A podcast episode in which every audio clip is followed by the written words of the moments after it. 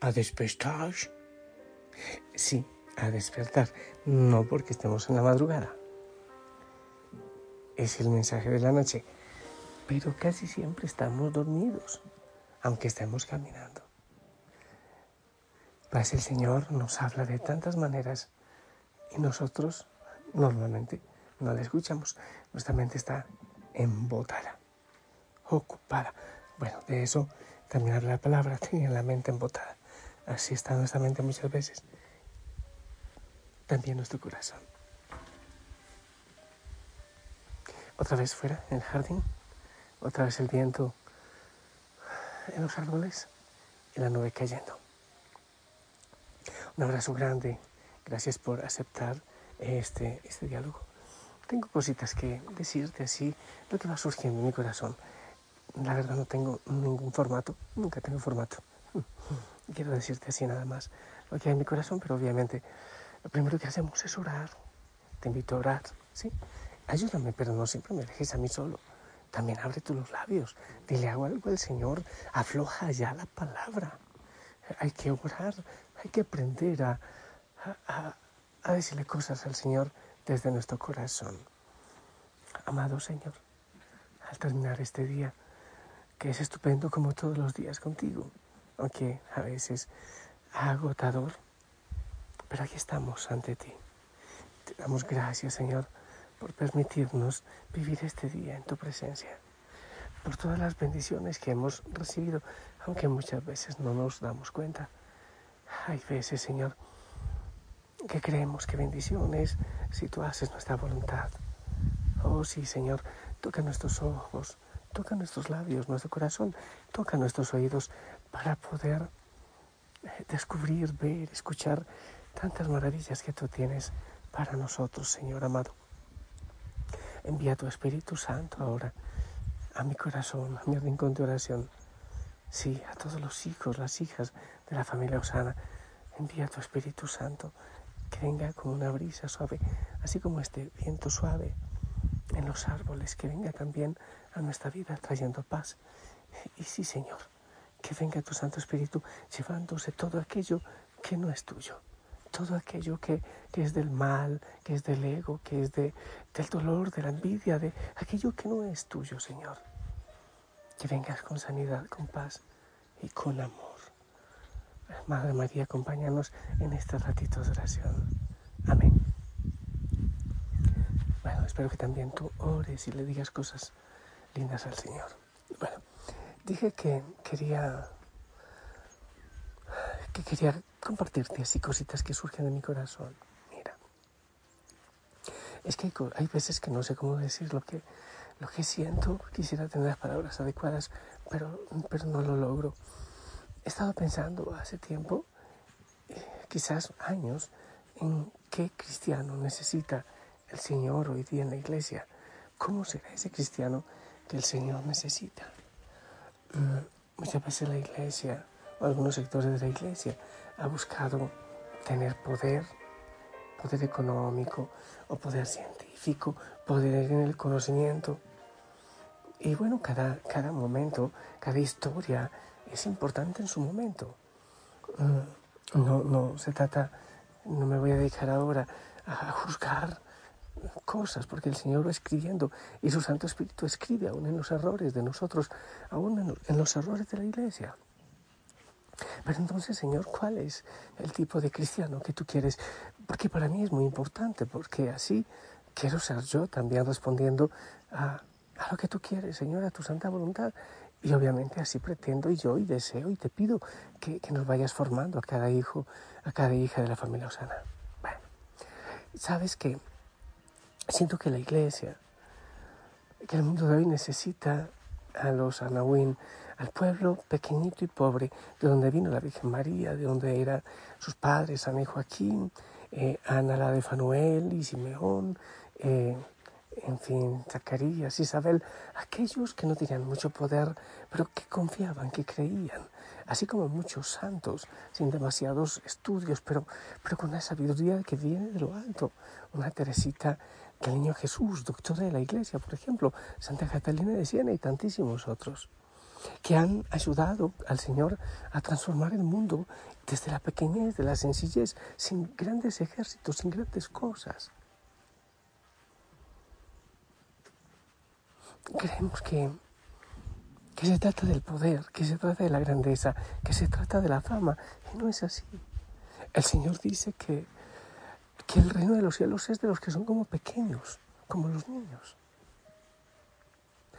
Y, hay un, texto de la palabra que, que a mí me impacta. El Señor, lleno de emoción, se dirige al Padre y le dice, te doy gracias, Señor de cielo y tierra, porque has ocultado estas cosas a los sabios y entendidos y las has revelado a los pequeños y sencillos, porque te ha parecido bien.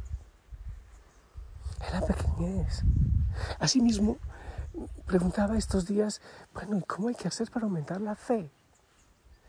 será hacer mucho esfuerzo, será caminar mucho, estar de rodillas muchas horas, ¿qué será? Y, y sencillamente es dejar que el Señor obre, no ponerle trabas, no, no pretender que el Señor obre con nuestra mentalidad, con nuestra mente, no encerrarlo en nuestros esquemas. Es dejar que Él obre y confiar que hace obras perfectas, que Él obra en su santa voluntad y permitir que Él obre y nosotros confiar en que todo lo va a hacer bien. ¿Qué cristiano querrá ver el mundo en este momento difícil? En esta situación difícil de la iglesia, ¿cuál es el cristiano que quiere ver el mundo de hoy? Es aquel que sonríe, que, es feliz, con esa felicidad, con esa alegría, con ese gozo que el mundo no puede dar, porque viene de lo alto. Si hay mucha inteligencia muchos títulos, gloria a Dios, pero, pero que no es necesario eso para tener una experiencia profunda del Señor. Y si hay riquezas, bendito sea Dios, pues eh, eso sirve para dar alimento al mundo, pero, pero que no sea necesario, porque, porque es una experiencia profunda en el corazón, desde la quietud. Gente que es feliz teniendo sin tener, que no depende de eso, que no depende de los títulos, de los diplomas, de, los, eh, de la riqueza, sino gente que vive gozosa y feliz y que es creíble por su manera de vivir. Gente que, que no tiene la fe a ratitos, sino que vive la fe continuamente, constantemente, que Cristo es su manera de ser, de vivir, es su gozo, es su alegría. Con respecto a la oración, todo esto tiene que ver con la, con la contemplación. Yo creo que tenemos que soltar demasiados esquemas. He dicho que hay veces nos sentimos mal porque, ay, es que me acosté y empecé a rezar el rosario y no sé dónde quedé y se va a enojar la Virgen María conmigo. No creo que sea cuestión de ser mezquinos, pero, pero es no intentar encerrar a la Virgen. Obviamente, de ninguna manera Dios en nuestros esquemas a veces mediocres y mezquinos. Entonces tengo que orar, sí, pero no estoy sintiendo nada. El Padre dice que ponga las manos así, pero no siento nada. Hasta ahora no lloro, no me desmayo, no. Ay, Dios mío, hay gente que le, uno, le hace a uno esos reclamos, pero ¿por qué yo no siento, Padre? Veo una persona que descansó en el Espíritu y yo no. Debe ser que, que no soy grato a los ojos de Dios. No, vivir una, una espiritualidad responsable, pero en libertad en el gozo, en la libertad de Cristo. Para ser libres nos libertó el Señor, dice San Pablo.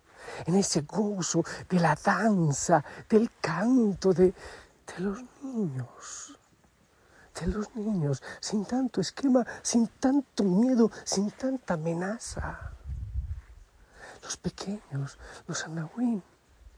Aquellos que, que no tienen demasiado brillo, entonces no tienen que ocuparse demasiado en ser aceptados o, o, no. Y si me aceptan, no me interesa. Y si me rechazan, tampoco, Señor, porque todo el brillo y la gloria te pertenece a ti. Sencillamente oro. Porque quiero hacerlo, porque me encanta, porque, porque estoy con aquel que me ama y yo también le amo. No sé si reciba mucho o poco, indudablemente recibiré mucho porque es de Dios, pero y si lo siento y si no lo siento, no me preocupa. Si eso me va a dar prosperidad, riqueza, sencillamente yo acompaño al Señor a, las bodas de Caná o a Getsemaní o al Calvario o, o al Tabor, a la transfiguración. Yo estoy contigo, Señor. Alguien, y mucha gente me dice, pero si yo acompaño al Señor, ¿por qué no me da más prosperidad? ¿Por qué? Bueno, pues no sé, evalúa tú todas las herencias que dejaría Pedro al morir en una cruz crucificado patas arriba, o las herencias que dejaría Pablo y tantos santos. Sí, pedir y se os dará, pero defina pedir. ¿Qué estamos pidiendo? ¿De qué, ¿De qué queremos llenar nuestro corazón? Si el Señor es nuestro tesoro, entonces nada, nada ni nadie nos podrá hacer daño y seremos ricos y millonarios. Es vivir en Él, es movernos en Él, es existir en Él. Es que ya no seamos nosotros, sino Cristo en nosotros. Es vivir a su manera confiando, como los niños, como las aves, que no tienen que angustiarse tanto por tantas cosas por una vida de calidad que llamamos. No es que esté de acuerdo yo o esté empujando a la, la crueldad y la injusticia y el hambre de ninguna manera. Pero es que gastamos la vida en tantas cosas sin sentido. En, en la parte espiritual, y te repito, es que logro, es que no logro, es que sencillamente, suéltate, nos enseñan mucho el tema de la productividad. Entonces, estoy produciendo, me estoy produciendo. Muchas veces ganamos eh, porcentajes con lo que vendemos, con lo que producimos, pero sabes que en la fe no funciona de esa manera. Con el Señor hay que ser como, como niños pequeñitos. Y no todo hay que entenderlo. Como niños, abandonándonos en Él. Escuchemos a Juan Felipe otra vez.